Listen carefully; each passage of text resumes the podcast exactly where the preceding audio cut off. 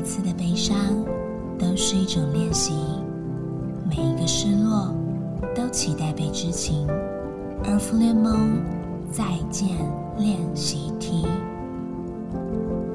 各位听众朋友，大家好，今天我们都来聊我们的悲伤复原力。我们想在这一集里面谈谈死亡这个议题。好，那死亡对我们的文化来讲，其实是有点严肃的，甚至很多人忌讳去面对哦。但是整个其实我我们整个文化也也慢慢在有一些转变，像现在的呃一零八课纲，它也会很强调生命教育啊。那生命教育里面有一部分就是我们要怎么样去看待死亡这件事情，嗯，死亡对我们生命的意义是什么？哈，那呃，当然我我们俄服联盟从二十多年前就开始关心死亡这个议题，是因为我们协助了九二一的。九一大地震之后的失忆儿童，也就是因为这一场地震之后，有一些孩子他们失去了至亲父母亲哦，所以我们在这个陪伴的历程里面，我们也看到死亡对他们的生命真的有很深层的影响哈。那这一部分，因为静方他在这一个工作也投入了将近二十多年哦，所以他非常有经验。那我们今天也先来听听看哦，就是除了这些比较属于重大的这种至亲的死亡之外啊，我们呃在日常生活中什么时候会碰触到这种死亡的议题？嗯，我自己在做就是九二一专案的服务的时候，其实。说实在话，本来以为这个叫做阶段性任务，嗯，哦，就是好像哎，我们陪着这群孩子这样跟家庭一起经历过，呃，做好调试就可以大概告一个段落。但我觉得也是在陪伴他们的过程里面，会开始发现社会上有很多的天灾或者是意外，似乎是我们避免不了的。那现在也有很多的新闻事件，其实会看到。呃，在碰到呃生活压力比较大的时候，也有一些人会选择伤害自己的方式，哦，所以这些都很有可能是出现在我们每一个人的生活圈里、我们的朋友圈里，所以看起来它似乎是一个我们都有可能会遇到的问题跟议题。是，所以即便在新闻讯息里面，我们大概。也都会听到一些这些相关的讯息嘛？对对。那我们我们听到的时候，有时候是一种很无感的去接受，除非这个人是我认识的嘛？哈。那在你们接触的案例里面，我知道儿福联盟有进到学校里面去带一些安心团体啊。是。这个工作主要是要协助他们什么样的事情？呃。俄盟安心团体的启动比较会是，到当有一个事件发生，而这个事件它有可能影响到一个小的群体，比如说影响到老师啊，或影响到同学，或影响到整个学校，让呃这个学校在。呃，面对这件事情上，可能需要一些整理跟讨论的时候，我们会介入。举例来说，呃，过去曾经有碰过的是，像是呃，有学校里面的同学因为家庭意外啊，那个意外事件比较大，然后家人过世了，或者是同学过世了，好，那他因为呃跟他相关的同学会受到这件事情的情绪上的影响，所以学校就会希望我们可以进去看看是不是能够有一些辅导的机制。可以跟呃孩子们呢，跟老师们谈一谈，这一定跟我在新闻上听到啊某某人结束生命了是很不一样的。是，我如果我一个同学消失了，那那是有怎样的情绪反应吗？呃，通常我们在接触的时候会先去看哈，就是这个新闻报的多大。它会影响到什么？因为有一些社会事件比较大的时候，会有非常多不同媒体的采访。嗯，那不同媒体采访的角度不一定一样，收集到的讯息跟线索也不一定会是一样，所以我们就会先去看。所以现在的这些孩子，他他第一个面对到的会是非常混乱的。嗯，讯息来源不一致，对于这件事情的描述可能也不太一样的。呃这样子的观感，他们的想法会是什么？嗯，好，那再来就是当发生这件事，假设今天是一个同学过世，跟他熟的人，平常玩在一起的，他就是会立刻少了一个每天的玩伴。嗯嗯，他怎么去应对这个少了陪伴的这个的心情的调试？那对老师也是，那也是他班上带的一个孩子。好，他又是怎么看待这件事？他怎么去跟现在社会新闻的报道有一些连接关联，或有一些切割？可能都是我们在这个议题上会先去搜集到的一些线索。那你们的经验里面，这些小孩子说得清楚吗？当你们去问说同学消失的感受，他们说得清楚吗？呃，我们通常如果我们只是去问说。叉叉叉事件，你的感觉怎么样啊？多数的孩子会不太知道可以怎么回答，因为一个事件它会带来的情绪跟感觉有可能会是很多元的，嗯，里面的层次也可能是很多的，所以我们会再稍微聚焦一点点，会是去跟孩子谈说，现在发生了这件事。他的生活里有没有哪些事情变得不一样？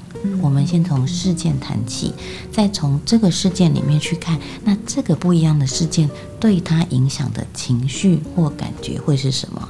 小朋友才能比较聚焦，是是哦，他才能够去谈哦，所以他有的波动会是什么？他引发的这些感觉会是什么？哦，所以他的焦点是我们会先稍微有一些凝聚跟评估的。多数人是会大概有什么样的多层次的感受，或者不同阶段的发展，他会有不同的感受出来。呃，大部分的第一个时间都会是很不敢相信。哦，所以其实其实对悲伤是有一个五个阶段的历程。第一个阶段就会是否认，就是怎么可能发生这种事？不会吧？你骗我的吧？嗯，好。那有一些人甚至会去核对说：“哎，没有那个叉叉新闻台。”讲的是什么？像我自己就是在服务九二一的过程里面，就有一个还蛮典型的例子哈。九二一是发生在九月份，对。那隔年的五月母亲节的时候，我记得那一天，呃，我跟我妈妈就是正面对面在吃母亲节蛋糕，那那个时候我的手机就响了。嗯哼，对，那当时就是二十多年前打那个手机，如果你是用公共电话，那掉钱的声音是非常惊人的。你就是听到那个硬币一直咚咚咚咚咚咚声音，伴随一个女孩子在哭。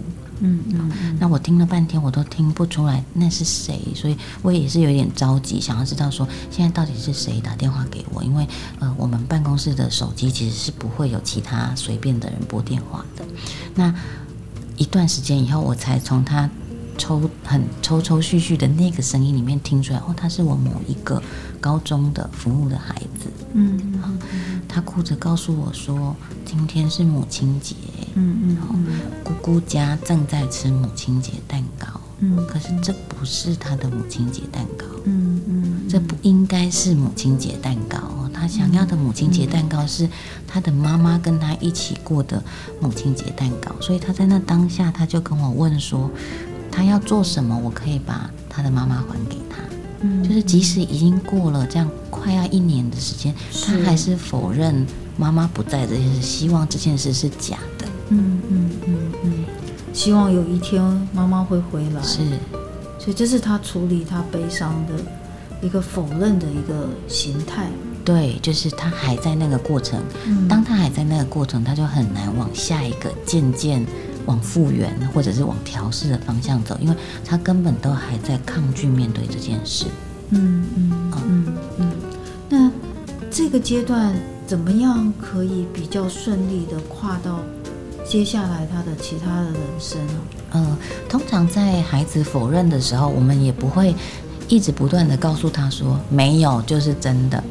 哦，就是你就是要去面对这件事，而是在那个过程里面，我们就会一样去带动他去觉察，此时此刻，你知不知道你的感觉是什么？哦，就是跟那个感觉一起相处就对了。对他要知道，他要很清楚的去感觉，他现在这个情绪他是不想要接受。嗯，我们没有要他现在就接受，可是至少他要知道，我现在不愿意接受跟不想面对。嗯，我我要先正视我的这个感觉。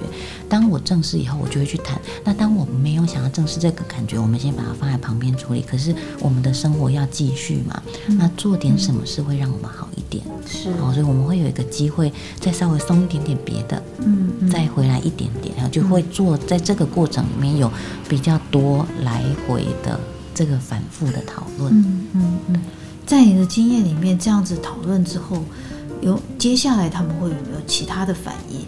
面对悲伤，呃，有些孩子他就是这样讨论了一段时间以后，他就会开始出现不一样的情绪。嗯哦，比如说有些孩子就会开始，好，我接受这件事，但我生气。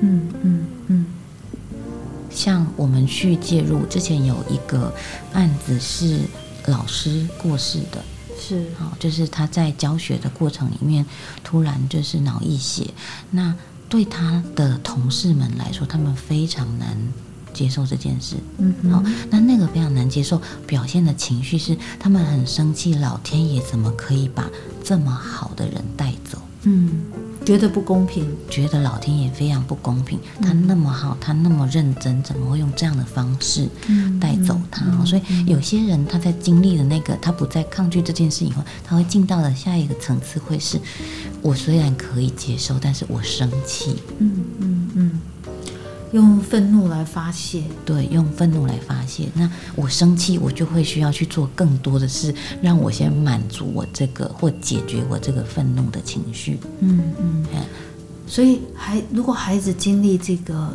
悲伤的过程里面，他走到了这个愤怒期哦，他可能会呃让你觉得他情绪不稳，是常常发脾气是或骂人是。哦。那大人怎么看待这件事？嗯，其实我们当社工也常常是在那个情绪的最高点，就是小孩可能也会骂我们。然后你在跟他谈这件事情的时候，他觉得你来惹毛我，是你干嘛找我谈这件事？所以他们也可能会对社工生气。所以对周遭陪伴的人来说，你就要先去分辨的是，你要知道小孩子真正生气的人不是你，嗯嗯所以我们也需要做情绪觉察。我知道他是因为这件事，我就不会把这件事跟我牵在一起。不然，如果我觉得说我来帮你，你还这样莫名其妙对我，我可能会用我的情绪反弹对于这个孩子或对这个当事人。所以，周遭人这个部分的情绪觉察跟稳定会是第一优先重要的。嗯当我们能够控制住我们自己以后，我们就会再来陪陪这个人，这个当事人，他怎么去解决？那他生气，他这些生气怎么办？嗯有没有什么可以发泄的方法？嗯就会去跟他讨论。所以，其实在这个过程里面，也很多孩子发展一些很有趣的方式。有人会说撕纸，嗯嗯不断的撕纸，就是那种各大百货公司的传单，都是很好的发泄的工具。有人会大叫，是就是他想要把那个让他觉得愤怒的事，透过这样的发泄的方式丢出去。是哎，他就是在走一个情绪调试的过程。嗯是个历程哈、对，刚才静芳在分享的时候，也让我想到啊，就是说有时候面对孩子在发脾气啊，或者面对自己的家人在有情绪状况的时候，我们也会被勾动哎、对，我们也会不耐烦哎、说这有什么好生气的哈、所以自己的情绪也被勾起来了。所以静芳提醒的很好，就是我可能我自己要先稳住，才看得懂他在走他的历程。他不是针对我，他的生气不是针对我这个人。那这样的话，可能我们在陪伴他，才也容易再慢慢走出来。对，所以情绪觉察的这件事，对于每一个人都是很重要的，我们才能够去分辨。所以我刚刚有说，我们都会去理清事件是什么，感觉是什么。当我可以分辨清楚，我不会让这些东西随便的勾来勾去。嗯那当然，它不可能练习一次两次就到位，所以当它是发生在日常生活里，而而我们有比较多的机会可以去稍作停住，稍微讨论一下，稍微想一下，当做每天的一个小小的功课，跟孩子互动的练习，我觉得它就是一个在努力进步的过程。对，真的觉得情绪这件事情真的是非常有趣哈、哦。它就是我明明是悲伤，可是我可能会用否认，或甚至是用愤怒来表示，可是我明明只是悲伤。对，哦，所以我觉得这个是我们内在心理机制里面很奥秘的一个地方哈、哦。所以其实我们在上课的时候，也有很多老师会说啊，他没有哭，应该就是没有难过吧？啊你就会知道说，悲伤不会只用掉眼泪是的这个形式在展现。嗯嗯嗯。刚刚你说有些小朋友不会用悲伤，不会用掉眼泪表现哈，在你的经历里面，你看到还有什么样的状态？除了否认、愤怒之外，还有什么样的这个不管言行、情绪的反应来呈现他其实是内在在悲伤的？呃，还有一种呃有可能的状态是他会去讨价还价，嗯我是不是做什么就可以换来什么？其实像我那个小孩，他也是一样哈。静芳姐，是不是我做了什么事，你就可以把妈妈还给我？他也是在讨价还价哈啊，或者是说他们有可能会说，那让我再怎么样就好了，我只有这个小小的要求。嗯，对，但其实这些东西都不一定可以换来他们最想要的那个结果，就是这个人还活着，说这或这个人还在。那你会知道，你也会带他去看，说他的这些讨价还价，这个努力跟想要再去争取多一些的过程，都是因为舍不得。嗯嗯悲伤里面有很多的舍不得，因为这个舍不得，所以我想要能够再换来一点什么。就那消失的生命可以回来，可以回到像从前一样。对哦对，所以我们要来帮忙帮他们把这个舍不得去找另外一种可以处理的方式。道别的仪式也是一个处理的方法，哦所以舍不得它其实也可以去做一点点转换。舍不得怎么样转换成道别，或怎么样转换成祝福，嗯也是我们在这个。呃，处理我们碰到有周遭的人有死亡状况的时候，我们会陪那个当事人去做讨论的。所以这样子的谈话、对话，跟孩子的对话，会让他们越来越走到务实的层面，对不对？嗯一方面处理自己情绪，然后他的理性的那个务实层面会出来，哈。，对你不用一直在告诉他，或一直在跟他强调说这件事情的事实是什么。嗯，但是你在这些讨论的过程里面，你在帮他盘点跟整理，带他有一些情绪觉察的时候，其实那也都已经是在讨论这一件真实的事。嗯嗯嗯嗯但我也知道这种呃情绪照顾啊，也就是有时候是前进三步，退后五步，哦，这个悲伤的处理也是这样。你们你们经验讨价还价这个过程，有没有可能又让他更退步？有可能啊，他就是会再回去，他可能又再跟你生气，因为他想要的要不到。是，他也有可能会再说：“你看吧，都不行。”所以我就说，如果没有发生这件事情就好了。哦哦哦，根本就不应该怎么样。这个过程会是不断的循环，但再回到过去那个过程没有关系，我们就是再来讨论。对，我们现在回到是我真的没有办法接受这件事，那个过程他也会感受到你跟着他，你在同理他，嗯嗯因为你没有一直逼他说你给我面对现实，嗯，哎，你不是用这样的方式在对待他。对，金芳这样讲也让我想到最这几年啊，我们台湾社会其实也在做很多社会教育，说，哎，你面对朋友或亲人有忧郁倾向的，他的忧郁情绪出来的时候，千万不要说想开一点嘛，哦，或者事情没有像你想的那么严重，或哦不要那样想就好了。是是，那这当然这都不是一个很正向的一些呃这个情绪支持的方法啦。哈、那我我们可能就要理解，对于陷入悲伤或者忧郁情绪的人，他就是会有这些反反复复的状态。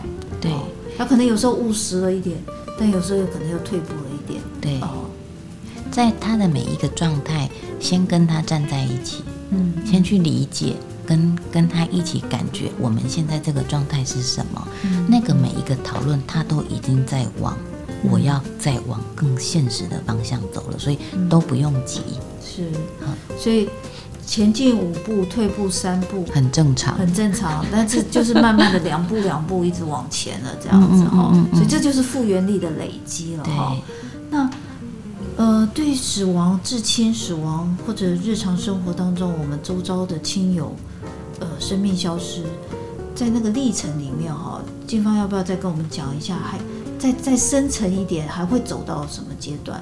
嗯，更多人会有的会是觉得非常沮丧嗯嗯哦，就是我也不是努力的不够多，嗯我也没做什么坏事，为什么我我们要去承受这样的结果？嗯哦，那这个沮丧，他有可能会，如果它持续的时间比较久，它可能会影响的是我对于我生活里面的其他的事件会没有动力，哦或觉得没有兴致。哦，所以有这个时候旁边的大人可能就会紧张了哈。对他可能就会比较明显的出现一些情绪或行为上的变化，那这这一段旁边陪伴的人的焦虑程度会是最高的。哦，但旁边的人的焦虑程度高，表示那个当事人自己一定很不舒服。嗯嗯。所以你看我我就会带大家先去分辨哦，你不能你的焦虑程度高。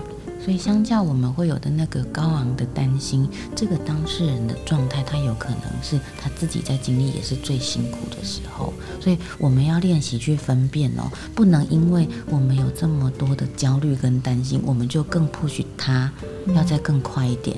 你要知道，他跟你一样，他的焦虑程度跟他的状态可能都是最不好的。嗯，所以这里我反而会去建议，就是大人在陪伴上或朋友在陪伴上，都要再更缓下来。嗯嗯，是，这有点像我们那个皮肉之伤那个结痂哦，有些人就没耐心，你知道吗？那个痂还没有结得很好，就在那边抠啊抠啊，就抠掉，发现里面又流血了，对不对？对，好，所以这个是一个既既定的历程，我们需要有耐心的哈，所以不要看到他沮丧的时候，我们就觉得很懊恼。对，觉得我前面已经陪你走了这么久，你怎么现在还这样？嗯，就可以把它当做是，哎，我们都还可以再来，再复习一次。嗯嗯，再给他一个重新复原的机会。如果我们可以用再正向一点的角度来看的话，我觉得他也能够感受到他有的空间会是大的。嗯，好，那我们有比较多的孩子是会。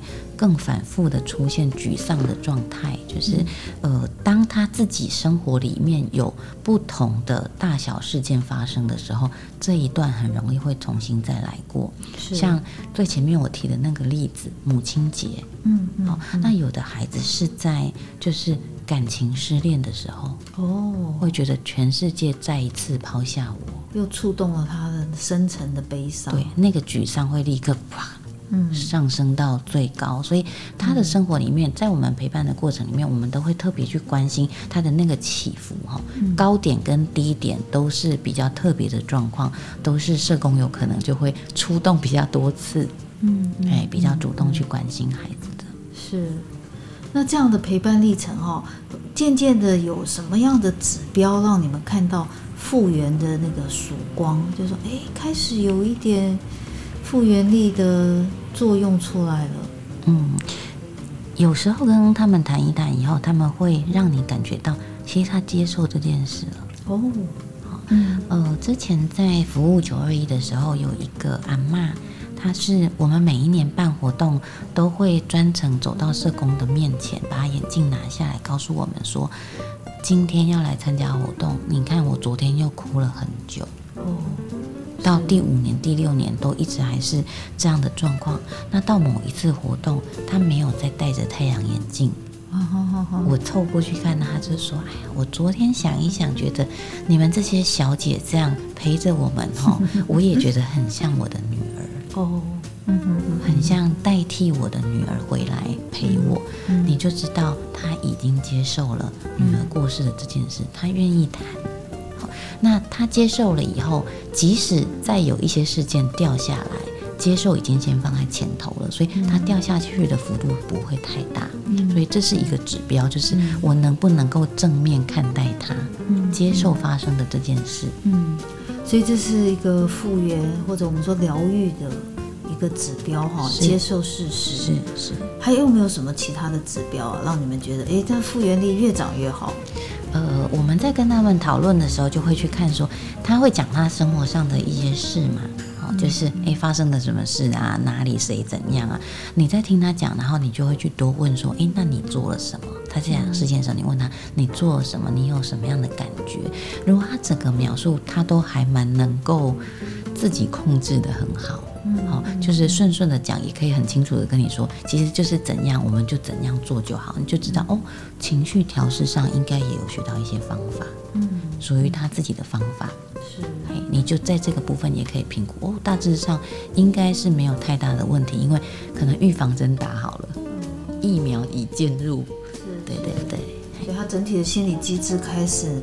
自我的照顾啦，自我对这些类似事情的反应啦，你都可以看得出来，他的复原力长出来了哈。对，对，是，然后我觉得还会有一些指标是你也会去看哈，因为呃有一些人他在碰到这种呃有比较重要的人过世的时候，他会用选择的方式是有一点跟外界隔绝，嗯因为有些人会怕说，我我会现我现在会这么难过，就是我跟你太好了。嗯我跟你感情太深，所以我不想要再有一次这样的经验，我就不跟所你以害怕进入亲密关系。这一种，另外一种不一定要是亲密关系，可能连跟朋友，嗯比较谈心的，他也会保持一些距离哈。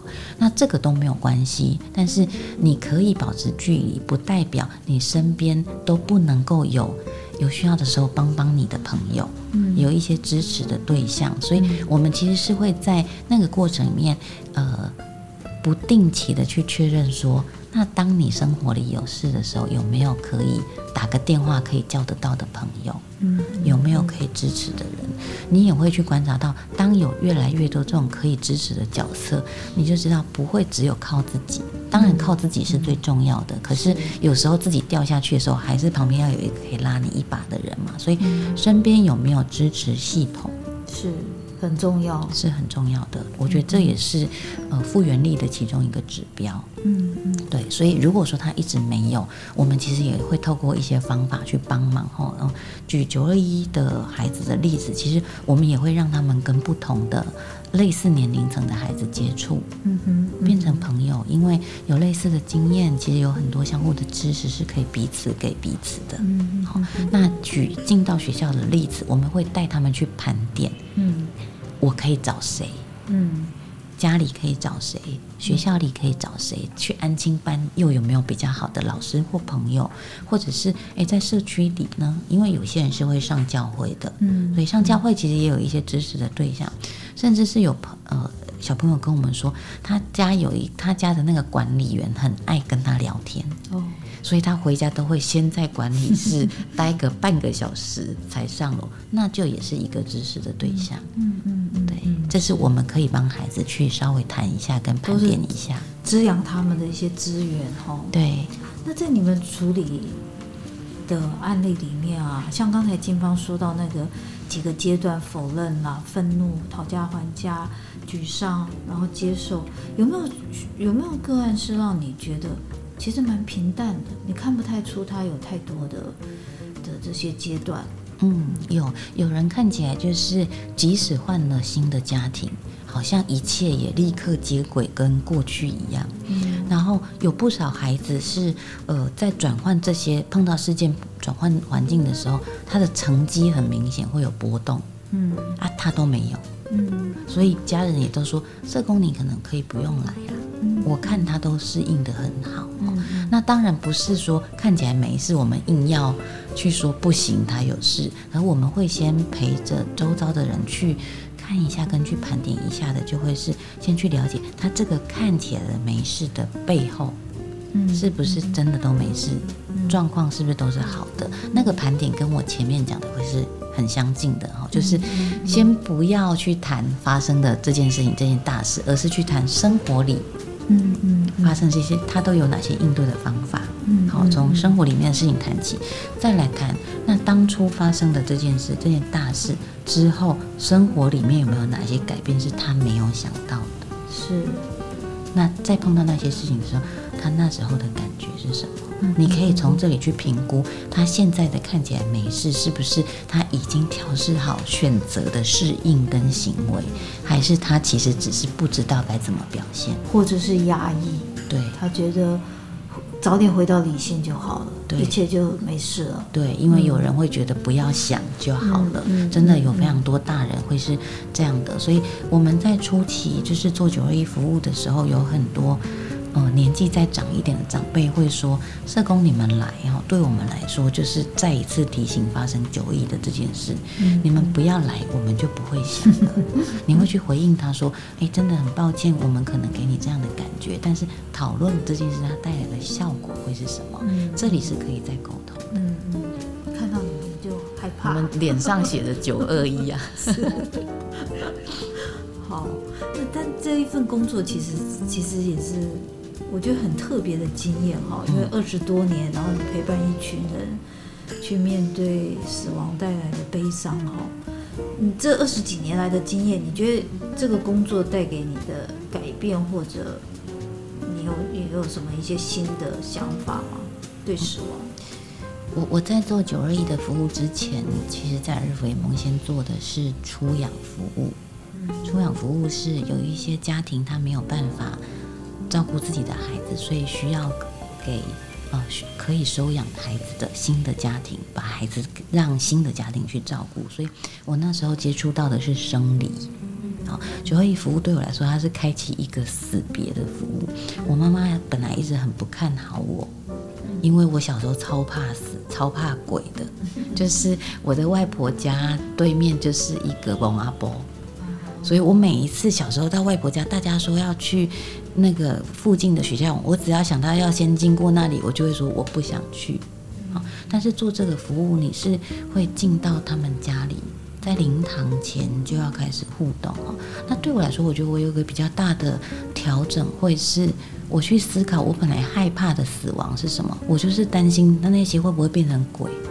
他们会不会对我不好？好，那我转念想的会是，其实我现在在接触的是这些人的孩子们，所以他们是亲人呢。他们是亲人，他们应该也不会做什么对我不好的事，所以我第一个念头就放下了。第二个是，我会去想到的是，经历这件这么大的事。我的调试比起他们的小事，我的真的是小 case，嗯，好，所以他让我比较愿意把我自己的这些情绪都抛下来，我就可以跟他们站在一起，哦，那是我自己，我觉得有一个呃还蛮不一样的转换。那既然他没有办法逃避，我们就可以一起去应对。所以我在陪伴他们的过程里面，我觉得我也在他们的身上看到很多。他们有很多的努力是过去的我可能没有那么坚韧会去执行的，嗯嗯嗯，比如说哦，他们真的就是撑住了，嗯，他们就是说爸爸妈妈交代下来的这件事，我就是想要把它完成，而且很有毅力的努力往那个方向走。他们带给我很多不一样的，我觉得新的视野，嗯嗯，他们的复原力也是我看到的。嗯嗯，然后我就会去看看，说，哎，我生活里好像少了一点这个，所以我也会勉励我自己可以加油。嗯嗯，那还有另外就是，你会在这个，因为它是谈死亡，所以你知道有一些关系一定会结束。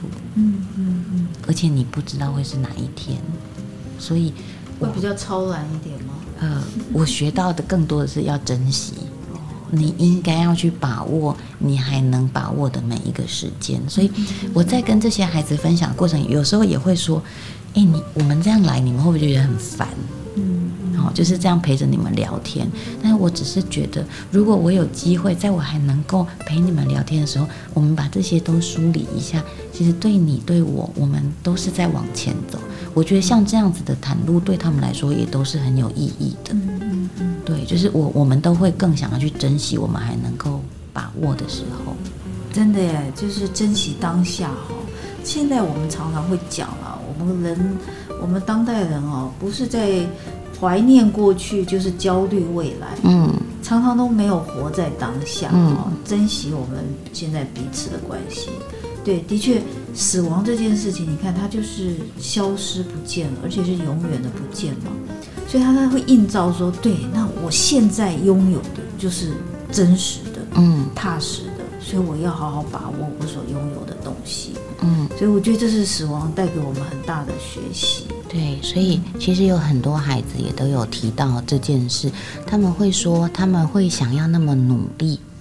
也是他们不知道他们能够把握多久。嗯嗯，对，我觉得这一这一段分享是在我跟他们相处的过程里面，我一直都觉得蛮深刻的。嗯嗯，所以这这个是助人工作有趣的地方哈。我们在帮助别人的时候，其实他们也让我们思考很多生命的一些意义哦。没错。嗯哼嗯，你想对听众说，在悲伤复原力或者挫折忍受度上。我们在日常生活可以再有什么样多一点的练习，让我们在这部分心理准备更多，或能力装备上更好。我一直不断的反复在强调情绪的这件事情，在觉察上是我觉得对每一个人来说都很重要的。如果我们能够有机会分辨清楚自己是什么感觉，我们才能够就那个感觉有进一步应对。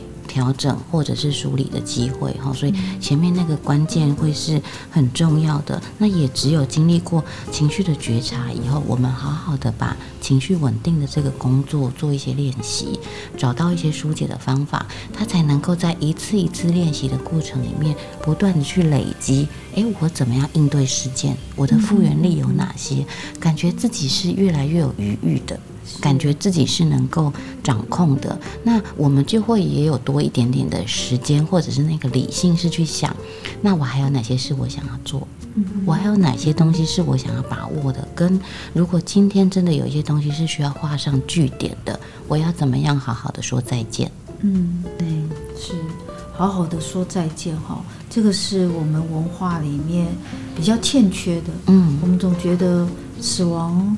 可能有一点哀伤，所以不要再去想了。嗯，啊，可是可能我们这个逃避是会让我们内在的一些压抑的东西，造成我们的一些呃，在生活日常中的一些反作用力。嗯，啊，可能会让我们情绪偶尔的失控，或让我们在生活当中有不自主的一些呃焦虑或者忧郁。嗯，所以如果我们可以把生活中大大小小的悲伤啊，或者挫折，都借由分享的一些方法，然后好的去练习觉察，呃，共处，哦，然后怎么样梳理等等的一个历程的话，我们会练习的越来越熟练，然后将来情绪或感受跑出来的时候，我们就不会那么害怕，对，会不知所措，对，对。